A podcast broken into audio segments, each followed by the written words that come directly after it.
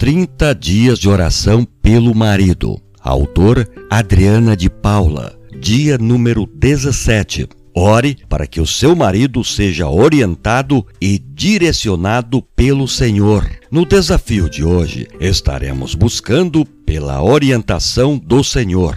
O líder do lar tem muitas decisões a tomar, mas sozinho ele não conseguirá tomá-las com sabedoria e sensatez. Ele precisa da ajuda do Espírito Santo. Mas, quando o Espírito de verdade vier, ele os guiará a toda a verdade. Não falará de si mesmo, falará apenas o que ouvir e lhes anunciará o que está por vir. João capítulo 16, versículo 13.